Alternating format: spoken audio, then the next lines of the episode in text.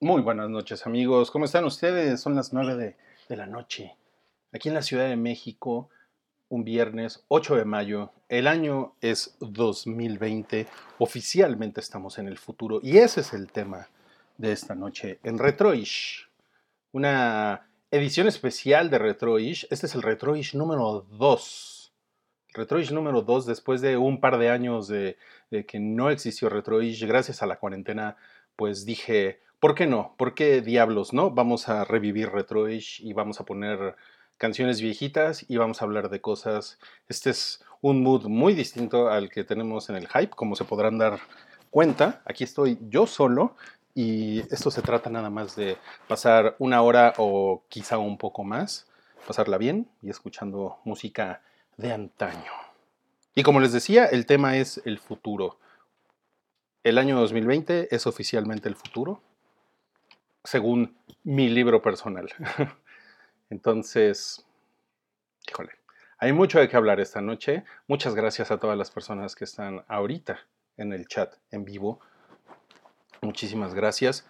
Pongan sus comentarios, díganos cómo se imaginaban ustedes el futuro, qué pensaban ustedes mmm, cuando eran niños y alguien les hablaba de eh, este futuro como de ciencia ficción que de alguna manera las películas eh, y los adultos nos prometieron. Me va a dar mucho gusto leer sus comentarios durante la siguiente hora aquí en Retroish. Es el Retroish número 2 en cuarentena y vamos a comenzar. She would never say where she came from. Yesterday don't matter if it's gone. While the sun is bright, or in the darkest night, no one knows. She comes and goes.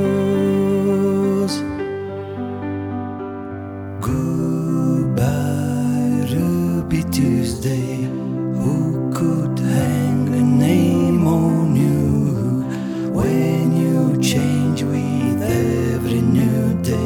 Still, I'm gonna miss you. Don't question why she needs to be so free. She'll tell you it's the only way to be. She just can't be chained to a life where nothing's gained and nothing's lost at such a cost.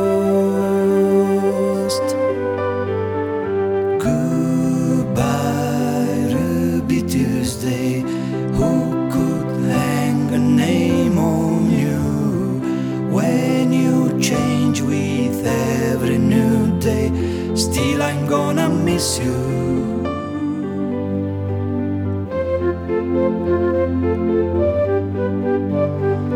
There's no time to lose, I heard they say. Cash your dreams before they slip away. Dying the time. Lose your dreams and you will lose your mind. Ain't life unkind?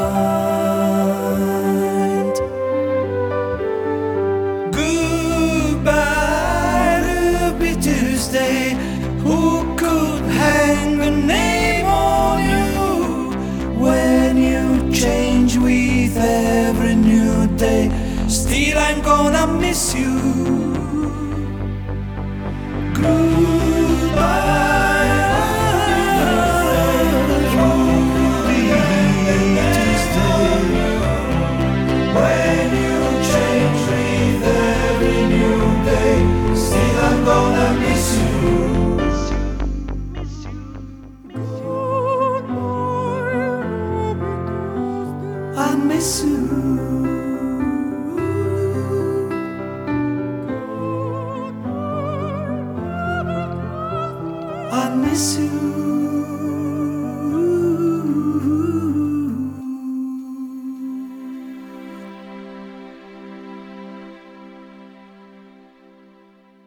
Esa melodía tan delicada que escuchamos ahorita fue Ruby Tuesday de los Rolling Stones, pero interpretada por un cantante italiano de nombre Franco Battiato. La, la, he puesto esta noche que vamos a hablar del futuro porque esta canción aparece en el soundtrack de Children of Men, que es yo creo que una de las películas más cerrateras sobre el futuro.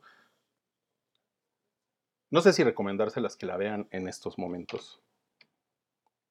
Si están encerrados, con suerte están encerrados en su casa, pero hay personas que son un poco más proclives a, no sé, sentirse solos o desesperanzados o deprimidos, yo qué sé, ¿no? Y las circunstancias de cada quien son distintas.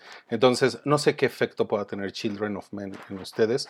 Cuando yo la vi en el cine, les puedo decir que esta película, que por cierto es de Alfonso Cuarón, del gran Alfonso Cuarón, aquí sí cabe el adjetivo, el gran Alfonso Cuarón, fue una película que me destruyó por completo. Es una de las películas en las que más he llorado en mi vida. Y ahorita, si ustedes ven esta película, creo que muchos de los temas visuales y de las cosas que se pueden leer entre líneas les van a resonar con este encierro en cuarentena que estamos viviendo ahorita. El tema de hoy es el futuro se les invita a que ustedes comenten. Hola Alicia, gracias por venir esta noche. También veo por ahí a Elba, te mando un beso Elba. El tema es el futuro y como les decía, se les invita a que comenten en el chat, Mixler, estamos en mixler.com diagonal el hype, aunque este programa después lo van a poder descargar de Spotify y de SoundCloud, porque el dios del copyright nos ha dado permiso increíblemente. No importa. Pero si están ahorita en vivo, pueden comentar en el chat y pueden contarnos cómo se imaginaban ustedes el futuro. Cuando eran niños, sobre todo, cuando eran adolescentes, ¿qué significaba para ustedes el futuro? Cuando uh, yo era un chaval y pensaba en el futuro, lo primero que venía a mi mente era el año 2001, por la película, claro. Pensaba, que sí, ¿por qué no? Podría viajar a la luna en cuanto empezara el nuevo siglo. Habría teléfonos públicos con videollamadas, la exploración espacial sería algo inevitable y por supuesto fantaseé mucho con la idea de ser astronauta. Eh, también me fascinaba Tron con su visión neón sobre un viaje al mundo de lo digital. ¿Se acuerdan? Tron 1982, motos de luz, mucho, mucho neón. Y la, verdad es que ahora que lo pienso, esas añoranzas eh, eran ingenuas y la verdad es que no echaron muchas raíces en mí. Porque otra parte de mí pensaba que eh, el futuro tenía un ingrediente inevitablemente apocalíptico. Y parte de eso se lo culpo a, una miniserie de, de, la televisión de los años 80 que se llamó The Day After. La verdad es que nunca la vi completa. De hecho, no sé si la pasaron en México. Y como en mi casa no teníamos cablevisión, solo pude ver un poco con mis primos ricos. Creo que es una serie de ABC y era el único lugar donde la podía ver. Pero supe de esta serie y fue una serie que verdaderamente, pues, si hubiera habido redes sociales hubiera sido trending topic. Creo que eso lo define bastante bien. Y yo me obsesioné, aunque era un niño. Yo creo que yo tenía 10 años cuando apareció The Day After. E, esta, miniserie era básicamente una dramatización gringa sobre los efectos de una guerra nuclear sobre la población. Ahora, súmenle a esto Terminator y su fábula sobre una humanidad exterminada por las máquinas. Como ustedes, si son nerdos, sabrán, en Terminator se dice que el 29 de agosto de 1997, a las 2.14 de la mañana, Skynet cobró conciencia de sí mismo. Y eso suena uh, hardcore.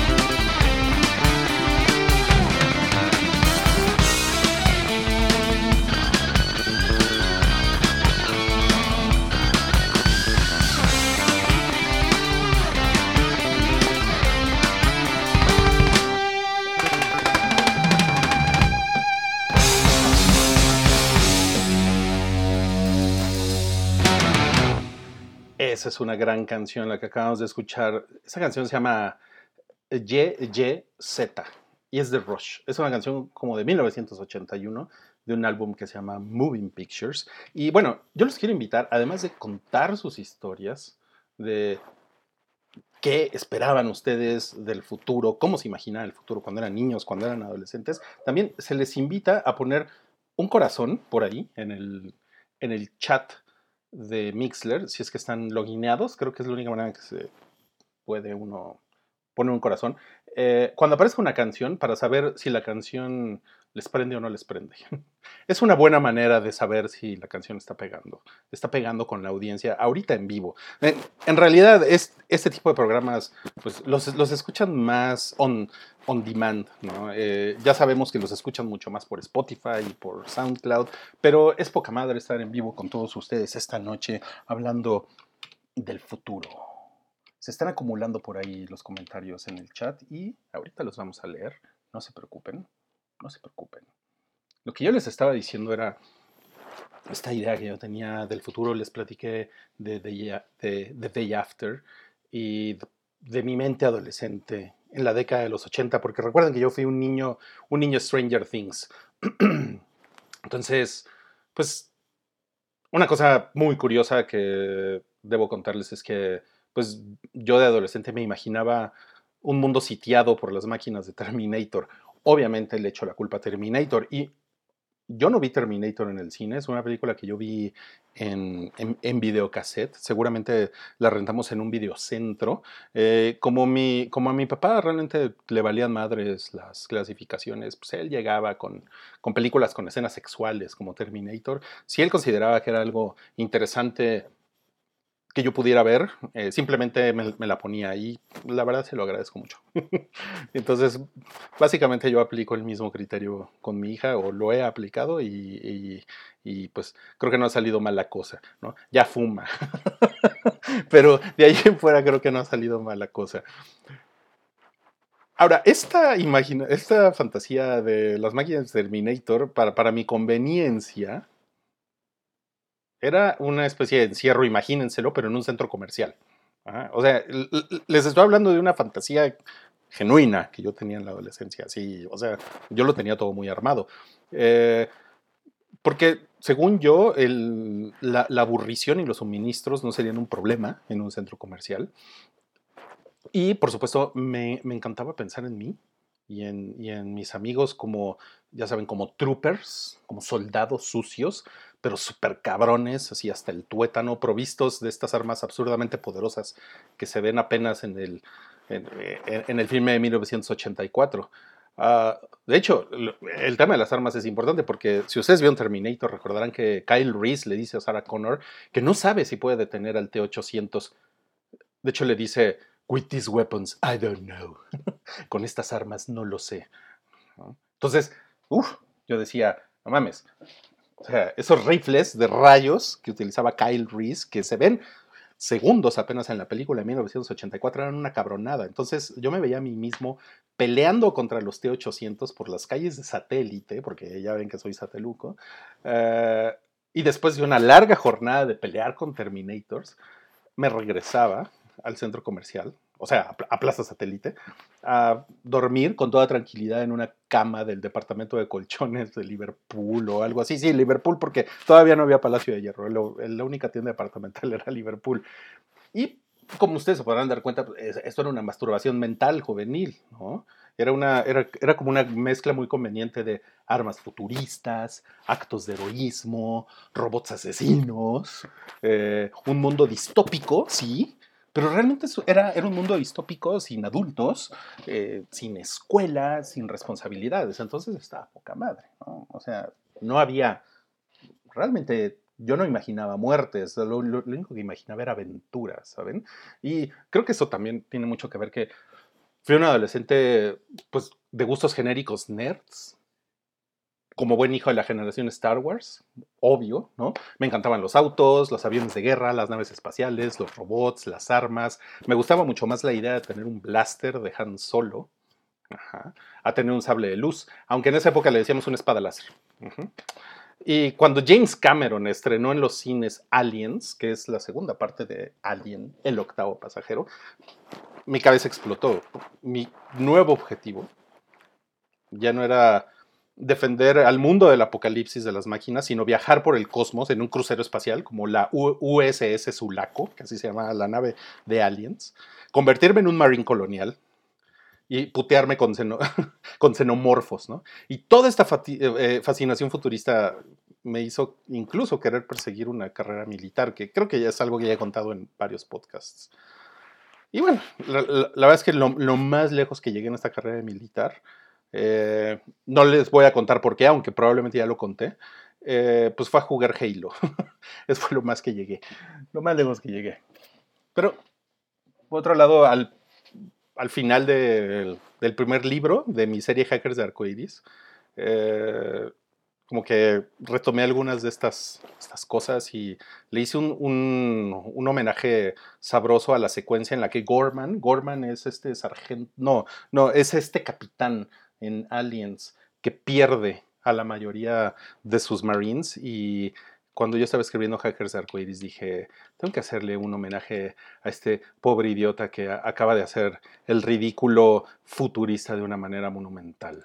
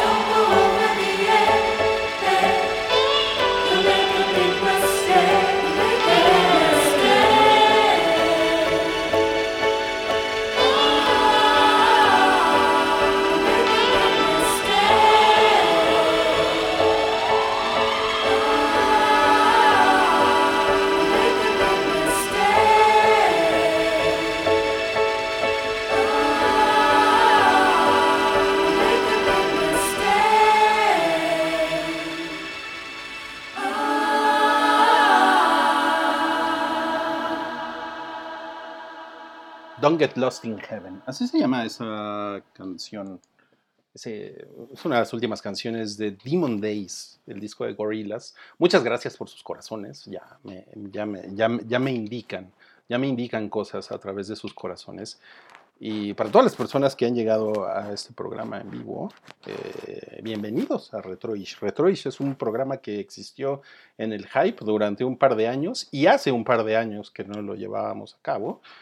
Eh, el objetivo del programa es hablar de cosas una vez a la semana y poner música viejita. ¿A qué nos referimos con música viejita? A canciones que tengan por lo menos 10 años circulando en el mundo. Entonces, toda la música que van a escuchar el día de hoy tiene por lo menos una década de vida y de repente hay sorpresas por ahí. De repente uno dice, Anuma, te cae que eso ya tiene 10 años. Sí, ¿eh? está cabrón, está cabrón. Todo el mundo envejece. No se preocupen, ustedes también van a envejecer. Comenta y Jars, que es también de, los, eh, de, la, audiencia original de Retroish. Me da mucho gusto verte por aquí con tu avatar eh, todo badass como perfil blanco y negro. Qué chingón verte por aquí, compadre. Un saludo. Dice, cuando era niño tenía muy claro que el futuro iba a ser todo menos parecido a lo que decían que sería. Veía los dibujos de las predicciones que nos dejaban y me quedaba pensando que quién sabe qué se habían metido para imaginarse eso. Luego conocí la ciencia ficción y también pensé que siempre sería un sueño medio utópico. Creo que estamos más encaminados a un Mad Max que a un Asimov. Estoy de acuerdo. WAP 105 dice, hola Ruiz, yo desde que soy niño he tenido una conciencia poco saludable del calentamiento global. Entonces solo vivo esperando una catástrofe anunciada. Creo que eso es muy millennial, ¿saben? Porque, por ejemplo, estas cosas que les he estado contando de mis fantasías de robots asesinos eh, y encierros en centros comerciales, em, pues sí es una cosa muy, muy ochentera, ¿no? La verdad es que calentamiento global creo que sí es algo que le pasó a la siguiente generación. Entonces, quiero asumir WAP 105, que tú eres millennial, supongo, o algo más para acá. Ah, Santiago, un saludo Santiago. Dice, yo de niño imaginaba dos escenarios, que para estas fechas ya habríamos contactado con los extraterrestres o que tendríamos un invierno nuclear. Esto último por la película de las profecías de Nostradamus, que tenía a Orson Welles como narrador. Siempre que la pasaban en Canal 5 no podía dormir del miedo. Wow. Entonces, si se fijan, el fin del mundo es una cosa, es una cosa recurrente. A mi generación, así como creo, sospecho que a la generación millennial le pegó muy fuerte el calentamiento global y otro tipo de cosas probablemente la, pandemia anterior, de la cual hablamos en el programa anterior, la pandemia de 2009.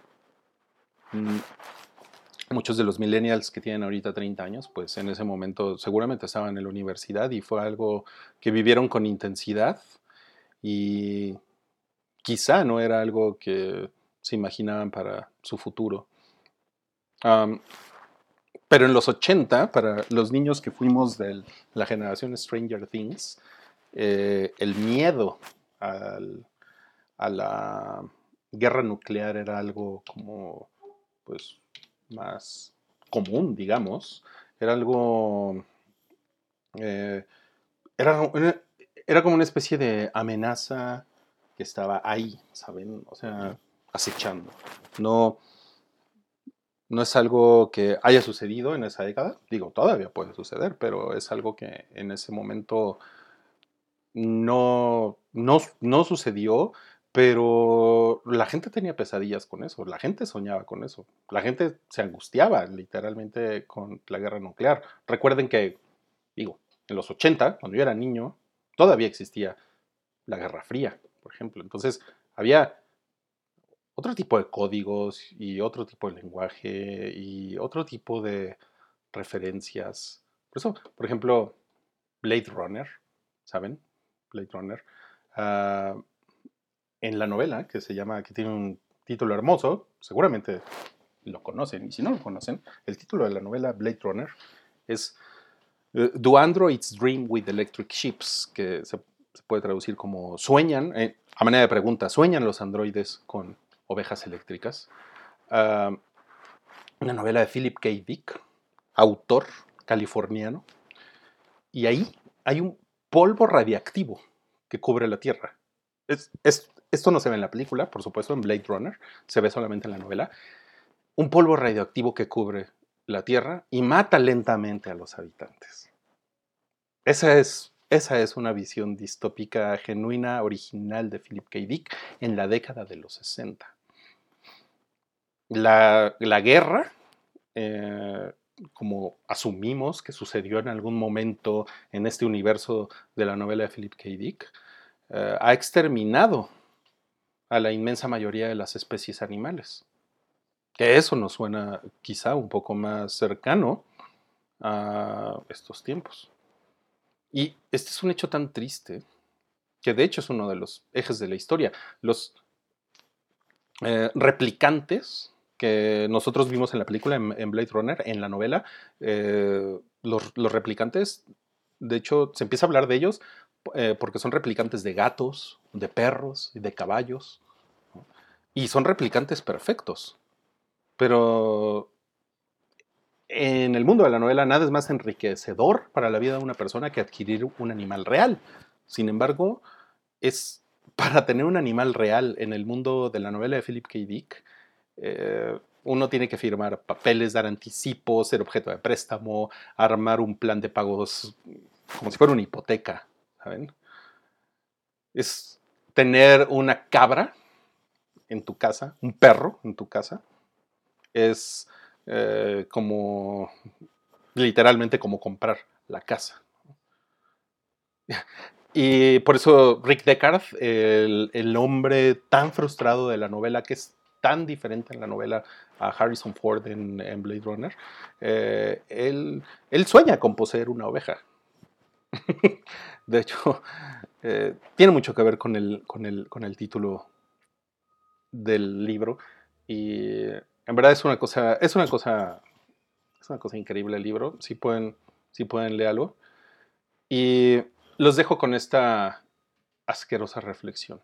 Un polvo radioactivo que cubre la Tierra y mata lentamente a sus habitantes. ¡Wow! ¡Qué horror!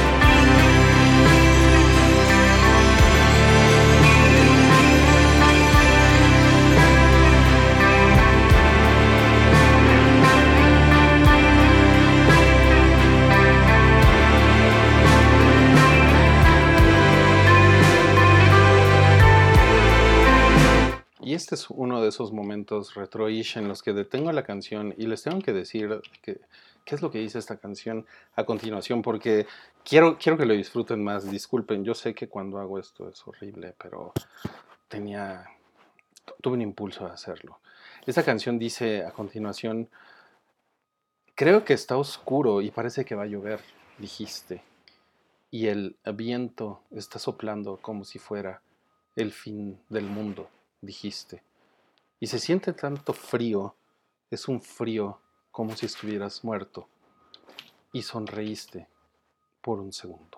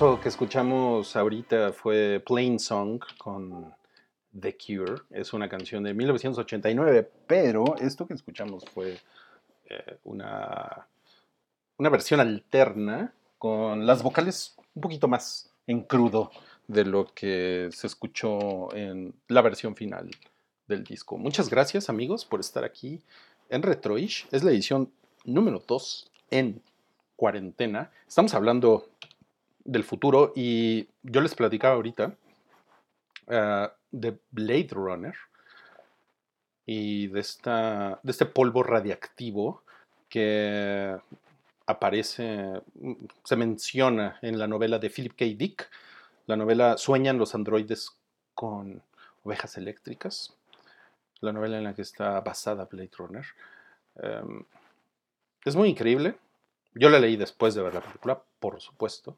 No, no, va a salir con el mame de ah, yo leí primero la novela. Pues no, obvio no, obvio no. Primero vi la película de Ridley Scott. Y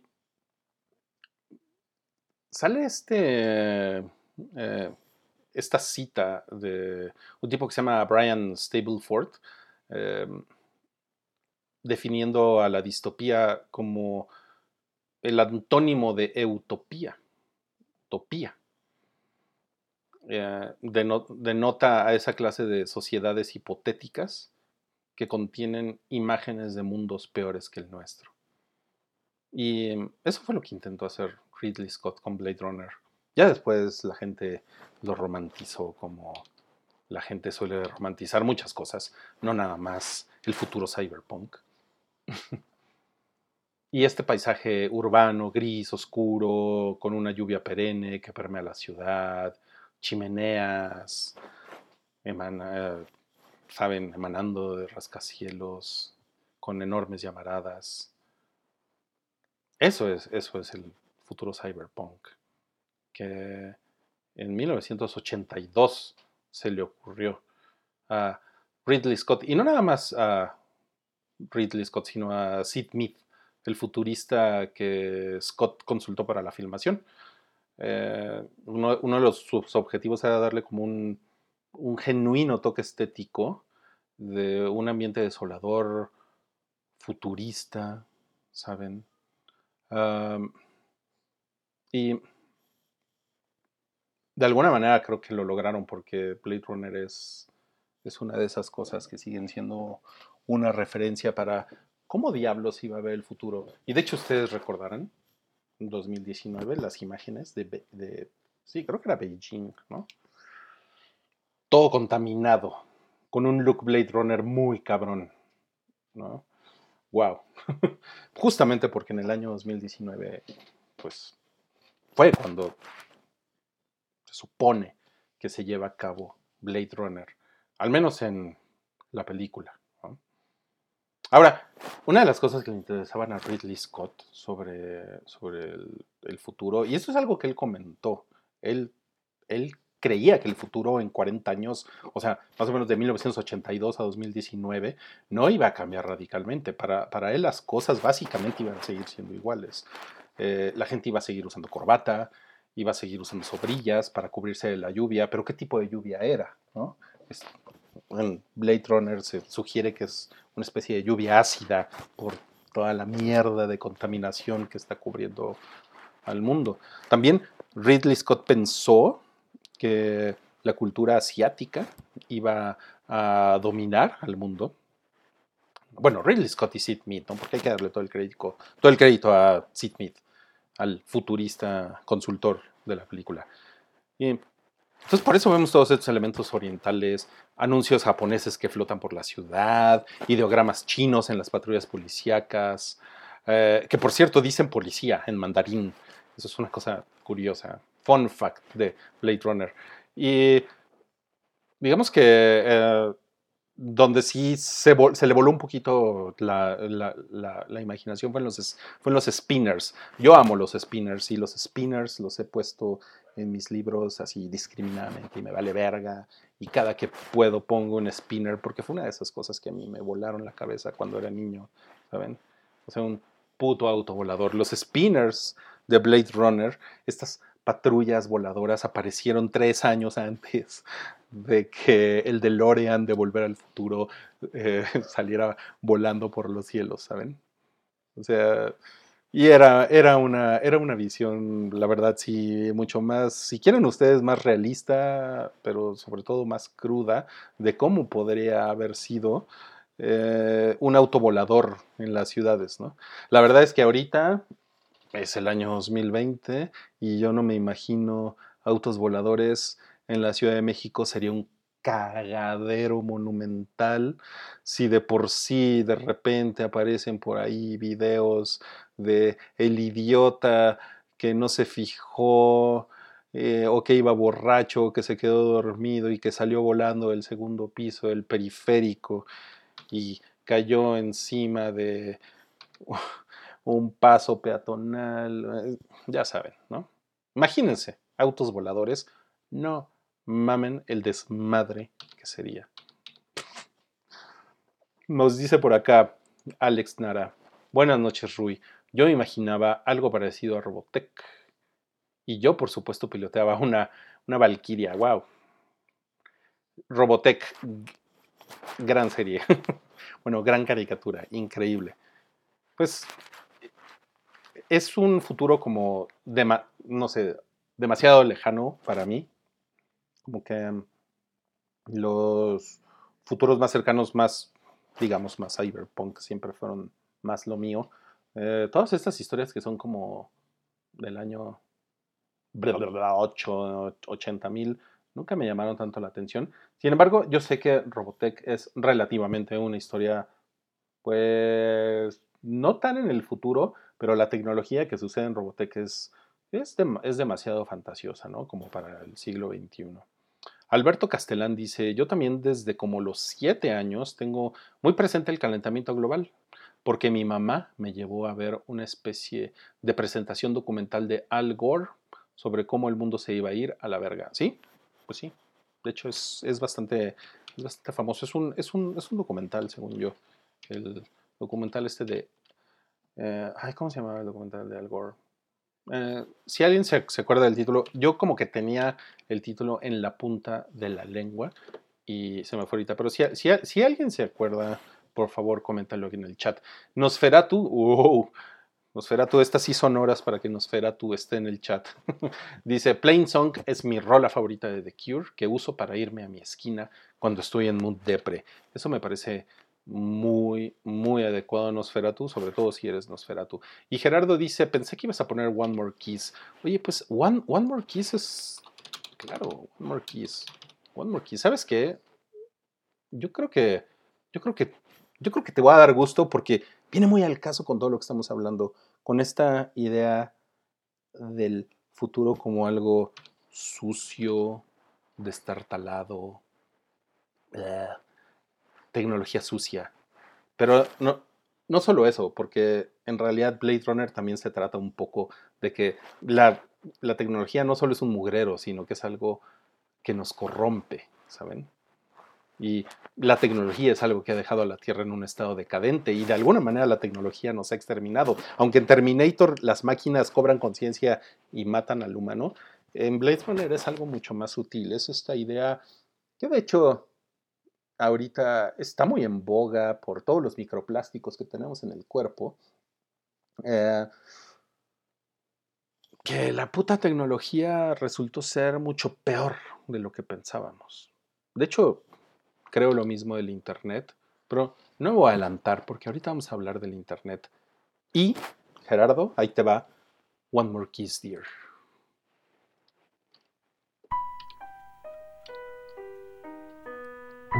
One more kiss, dear. One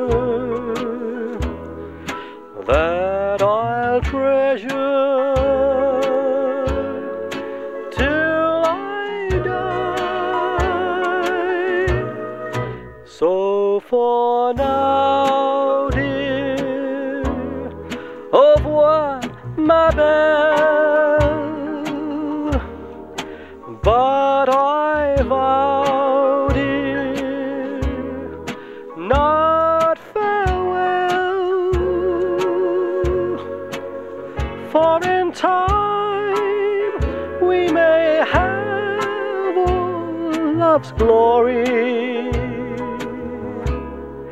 Our love story to tell. Just as every autumn leaves fall from the trees, tumble to the ground and die. So in the springtime, like sweet memories, they will return as will I, like the sun, dear,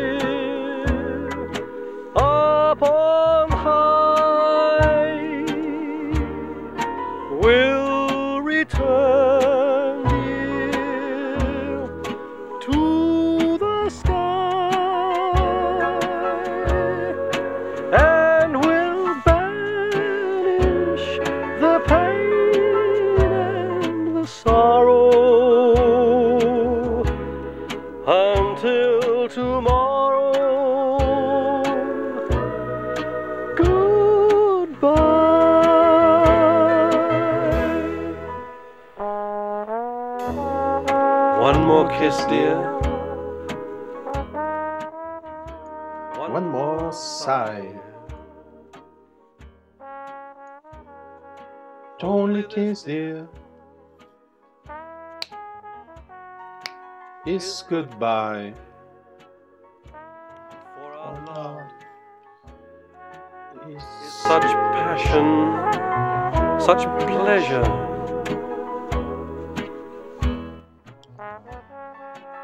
I will treasure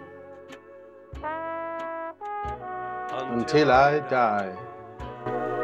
like the sunbeam upon high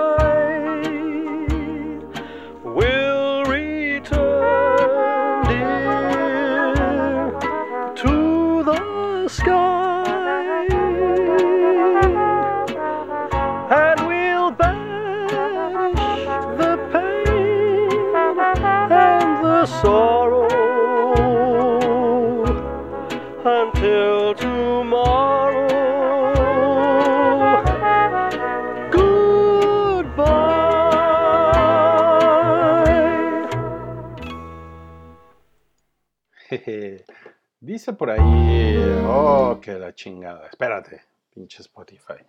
Eso me, eso me pasa por salirme del, del carril que teníamos programado para hoy. Y dice por ahí Santiago, de repente me sentí en Rapture.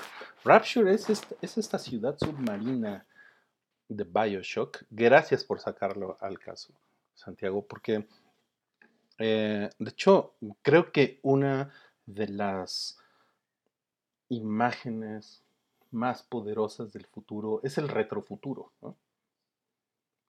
Oh, y este programa se llama Retroish. Como que no había caído en esta coincidencia, ¿sabes? El retrofuturo, cuando, cuando estamos hablando del futuro, pero el futuro se ve viejo, el futuro se ve gastado. Dicen por ahí que mm, Ridley Scott estaba trabajando en Alien cuando vio Star Wars en un cine. Estaba en Los Ángeles trabajando en su nueva película, que es una película de ciencia ficción. Ridley Scott había hecho una película increíble, que se los recomiendo, que se llamaba, se llama Los Duelistas. Los Duelistas. Es una película que debe de ser por ahí del año 1976, yo supongo, 75, 76. Es muy buena. Sale Harvey Keitel en esa película. Y su siguiente proyecto era Alien, 1979. Y pues él tenía toda esta idea como de meterse en la ciencia ficción. Después de que Los Duelistas eh, fue una, eh, fue una película de época, entonces es una cosa rara. Como, bueno, es una cosa Kubrick, ¿no? Como saltar de un género a otro.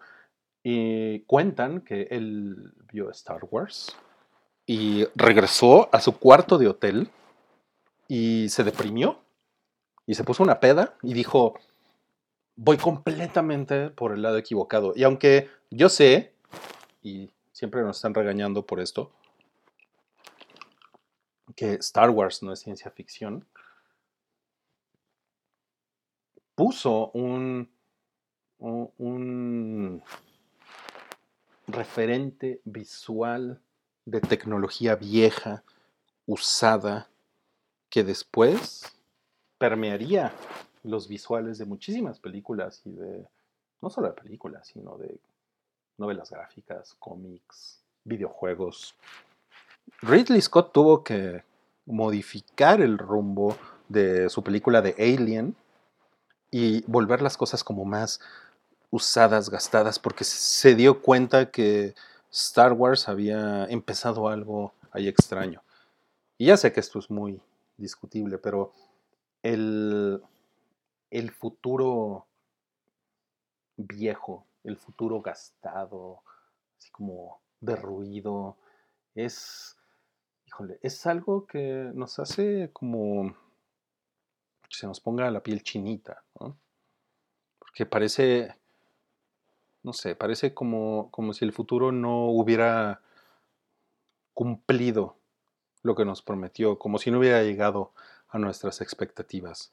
Ya saben, los supersónicos, el futuro como algo estéril, limpio, cromado, perfecto. Esa es una visión del futuro que hace mucho tiempo que la gente dejó de tener. Y yo creo que todas estas visiones sucias y oscuras del futuro ayudaron justamente como a a lo mejor reproducir esta, este pesimismo que muchas artes narrativas tienen y que muchos de nosotros tenemos. Por eso no me gusta Westworld, ¿saben?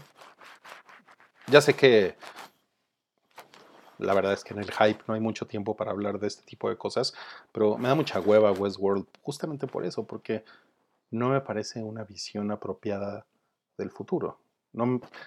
Ni apropiada, ni realista, ni cercana a lo que estamos viviendo. ¿Y cuál es el futuro ahorita? El futuro es que, como comenzamos este programa diciéndoles, es, es el año 2020 y estamos pues oficialmente en el futuro. ¿Y qué es lo que sucede ahorita en el futuro? Pues el futuro está cerrado. Me encontré este poema de Reinaldo Arenas que aparece en la película Before Night Falls. Ya lo habíamos puesto alguna vez en Retroish, pero se los quiero poner otra vez el día de hoy, porque creo que increíblemente tiene mucho que ver con este extraño futuro, este extraño presente que estamos viviendo en esta cuarentena. Paseo por las calles que revientan, por las cañerías ya no dan más, por entre edificios que hay que esquivar, pues se nos vienen encima, por entre ojos rostros que nos escrutan y sentencian, por entre establecimientos cerrados, mercados cerrados, cines cerrados, parques cerrados, cafeterías cerradas, exhibiendo a veces carteles, justificaciones ya polvorientos cerrado por reformas, cerrado por reparación. ¿Qué tipo de reparación? ¿Cuándo termina dicha reparación, dicha reforma? ¿Cuándo por lo menos empezará? Cerrado, cerrado, cerrado, todo cerrado.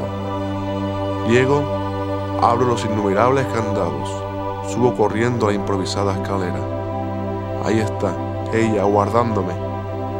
La descubro, retiro la lona y contemplo sus polvorientas y frías dimensiones. Le quito el polvo y vuelvo a pasarle la mano. Con pequeñas palmadas limpio su lomo, su base, sus costados. Me siento desesperado, feliz a su lado. Frente a ella paso las manos por su teclado y rápidamente todo se pone en marcha. El tata, el tintineo, La música comienza poco a poco, ya más rápido, ahora a toda velocidad. Paredes, árboles, calles, catedrales, rostros y playas. Celdas, miniceldas, grandes celdas, noche estrellada, pies desnudos, pinares, nubes, centenares, miles, un millón de cotorras, taburetes y una enredadera. Todo acude, todo llega, todos vienen. Los muros ensanchan, el techo desaparece y naturalmente flotas, flotas, flotas arrancado, arrastrado, elevado, llevado, transportado, eternizado, salvado, en aras y por esa minúscula y constante cadencia, por esa música, por ese tata incesante.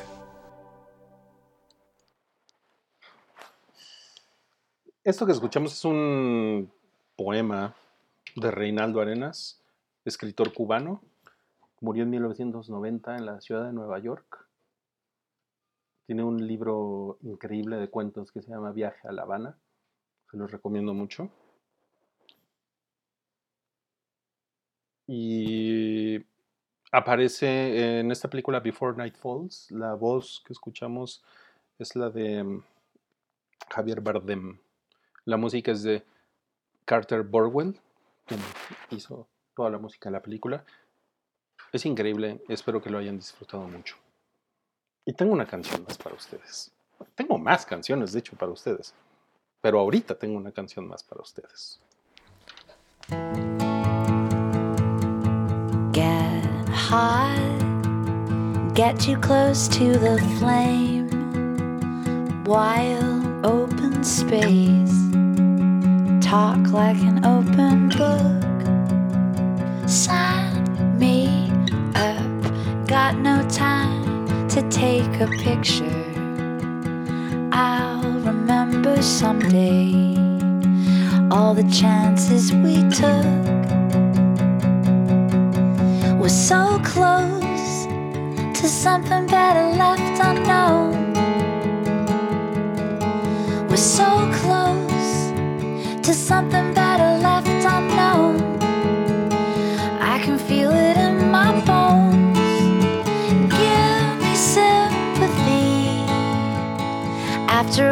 this is gone. Who would you rather be? The Beatles or the Rolling Stones? Oh, seriously, you're gonna make mistakes, you're young. Come on, baby, play me something like Here Comes the Sun. Come on, baby, play me something like Here Comes the Sun.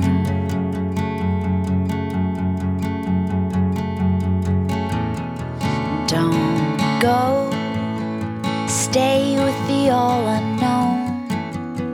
Stay away from the hugs, all the chances we took. We're so close to something better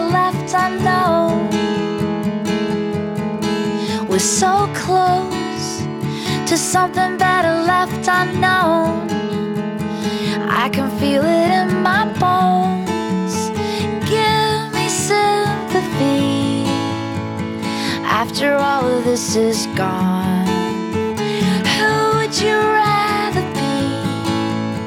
The Beatles or the Rolling Stones? Oh, seriously, you're gonna make mistakes, you're young.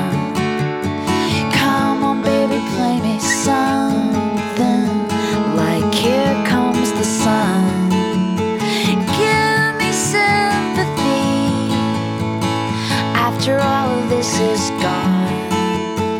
Who would you rather be? The Beatles or the Rolling Stones? Oh, seriously, you're gonna make mistakes, you're young. Come on, baby, play me something like Here Comes the Sun. Come on, baby, play me something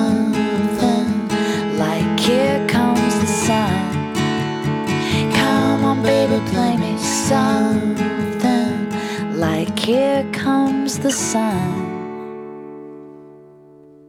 Es muy increíble esta versión de Gimme Sympathy de Metric. Es una canción de 2007. La verdad no sé esta, esta versión Amplag de cuando sea. No sé, ha de ser como 2009, 2010. La verdad no sé. Pero la canción original es de 2007. Que también es poca madre la canción original. Pero esta como que, ¿saben? El momento, el viernes, lo amerita. ¿Qué les digo, amigos? Ya llevamos una hora de retroish. Sí, ya llevamos una hora de retroish. Yo ya me preparé otro whisky. Todavía tengo más canciones para ustedes. Ya estamos hablando del futuro. Una cosa que me gusta de Black Mirror es que a través de historias cotidianas nos dan moralejas crudas. Ese es el chiste de Black Mirror. Por eso me he estado quejando mucho de Westworld, porque Westworld con su... Sobre todo esto que hicieron en la, en la temporada 3, que es como todo fashion. Es como... no. Es como sofisticado a huevo. Y Black Mirror, sobre todo el espíritu original de Black Mirror, el primer Black Mirror, no el de Netflix, el de la BBC, se trata de esto, sobre estas moralejas oscuras, estas moralejas que te alertan sobre un futuro tecnológico que es peligroso. Y a lo mejor no es ciencia ficción dura, es más como ciencia ficción especulativa para todo tipo de público, o ciencia ficción para aficionados a las emociones intensas en sus televisiones, no lo sé. Pero me gusta mucho eso. Esas son visiones del futuro que comparto y, que disfruto. La tecnología es, en el fondo, menos buena de lo que parece. Y definitivamente el futuro es más aburrido. Es menos emocionante de lo que pensábamos. No hay autos voladores, no hay hoteles en la luna, tampoco hay robots ase- asesinos, lo cual, bueno, supongo que es bueno, pero es aburrido, ¿no? Los virus te encierran en tu casa. La gente agarra sus computadoras y sus teléfonos y se pone a pelear con otras personas. O sea, digo, son peleas como de "Eh, chinga tu madre, ¿no? Y todo con el poder de mis pulgares escribiendo, ¿no? Y ya. No son peleas reales. Pero son peleas y, ah, y hacen que la gente se empute y se enganche y se encabrone. Y, sí.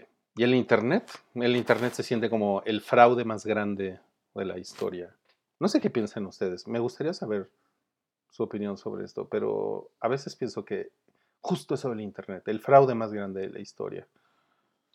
De verdad, me gustaría que comenten las personas que están ahorita en vivo. Para todas las personas que nos van a escuchar después en Spotify y en SoundCloud, me encantaría leer sus comentarios, porque el Internet nos iba a liberar, nos iba a liberar la mente, nos iba a educar, iba a conectar al mundo, y se ha convertido en una gran pila de mierda.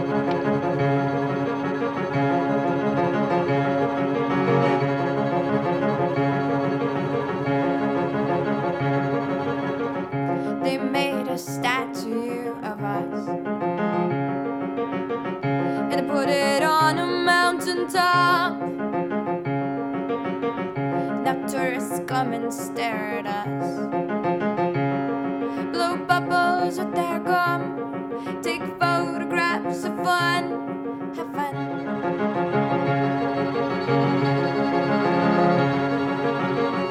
They'll name a city after us. And later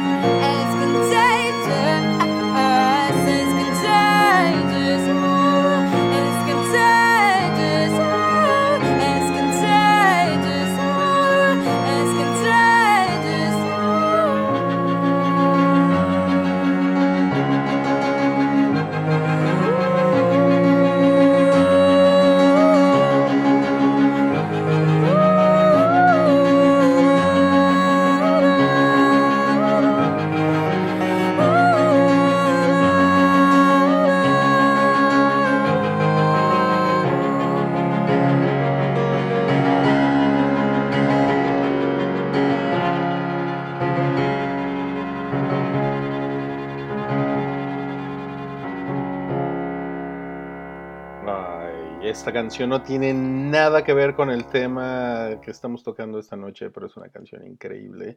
Es una canción de 2010. La verdad es que eh, la puse porque es una canción de 2010 y me parece increíble que es una canción que ya califica para Retroish porque ya tiene 10 años. Y bueno, pongan, pongan, pongan corazón si están ahorita en el chat de Mixler. eh, pongan corazón si conocieron esta canción eh, a través del soundtrack de 500 Days of Summer, por favor. Eh, la canción se llama Oz y canta Regina Spector. Bueno, ya cayeron algunos corazones. Comentan sobre lo que les decía del Internet. Bueno, Elba primero, el Internet es el lugar más bonito del mundo. Híjole, ok. Gracias, Elba. Yo sé que tienes mejores argumentos que eso, pero entiendo.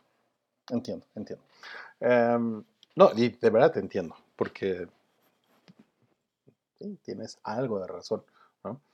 Em, Myth Maestro dice, como ese supuesto de que con la información la humanidad iba a ser mejor.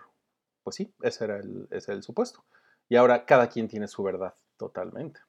Beto T800 dice, el Internet es como en Matrix total ignorancia. Santiago, el Internet es un gran lugar, pero como todo gran lugar, en cuanto llega más y más gente, todo se va a la mierda. Todavía recuerdo cuando empecé a usarlo. Cuando me dijeron que podía descargar música, me explotó la cabeza. Imaginaba conseguir todas las canciones que me habían gustado toda mi vida. Pues sí, eso, so- eso sonaba chingón. Mariana, hola Mariana, te mando un beso Mariana. Así como somos el animal más inteligente y hacemos challenges lamiendo retretes, así es el Internet. Potencial malgastado, en su mayoría, en troles, youtubers y peleas de tweets, ¿sí? Muy de acuerdo, muy de acuerdo. Gerardo, el Internet social sí se ha convertido en una gran pila de mierda. Obvio hay cosas rescatables, pero es un cagadero. Sí.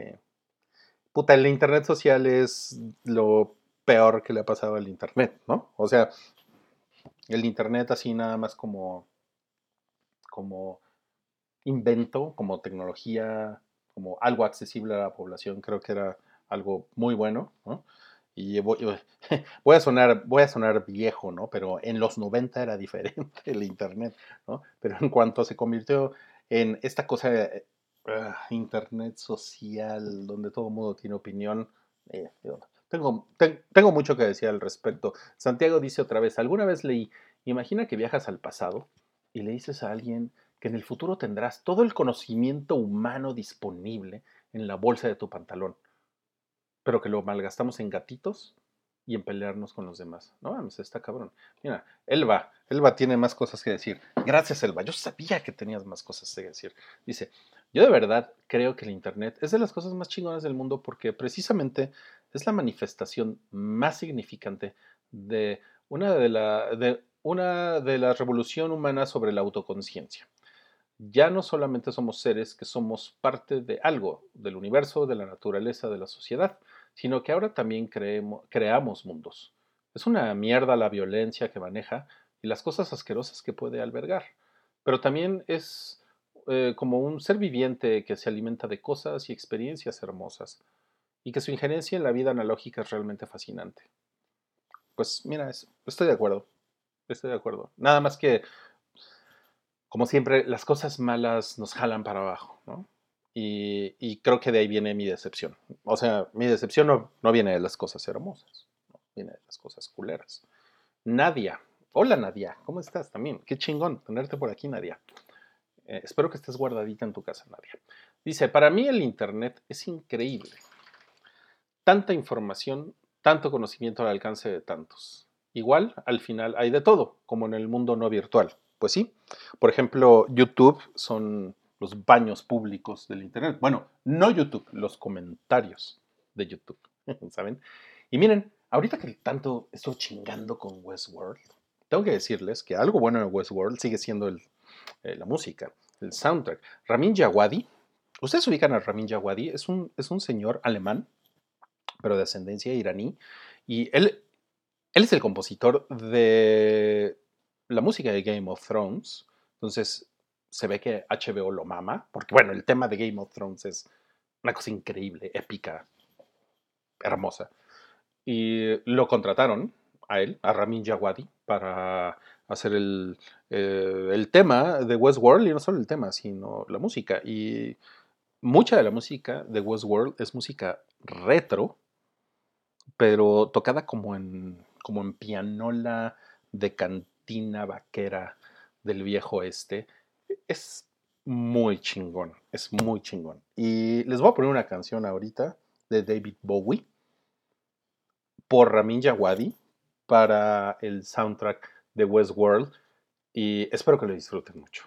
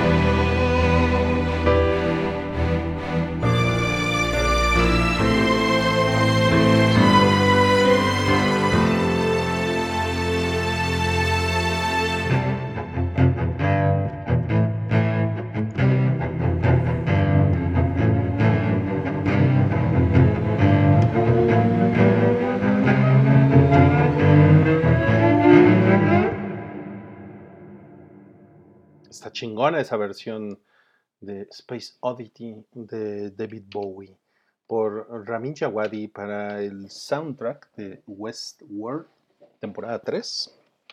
El soundtrack es mucho mejor que la serie. Es muy bonito. Hay una.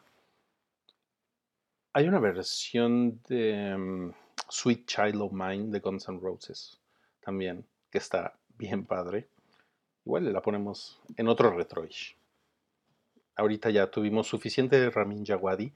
Muchas gracias, amigos. Llevamos una hora 19 minutos de retroish. No lo puedo creer.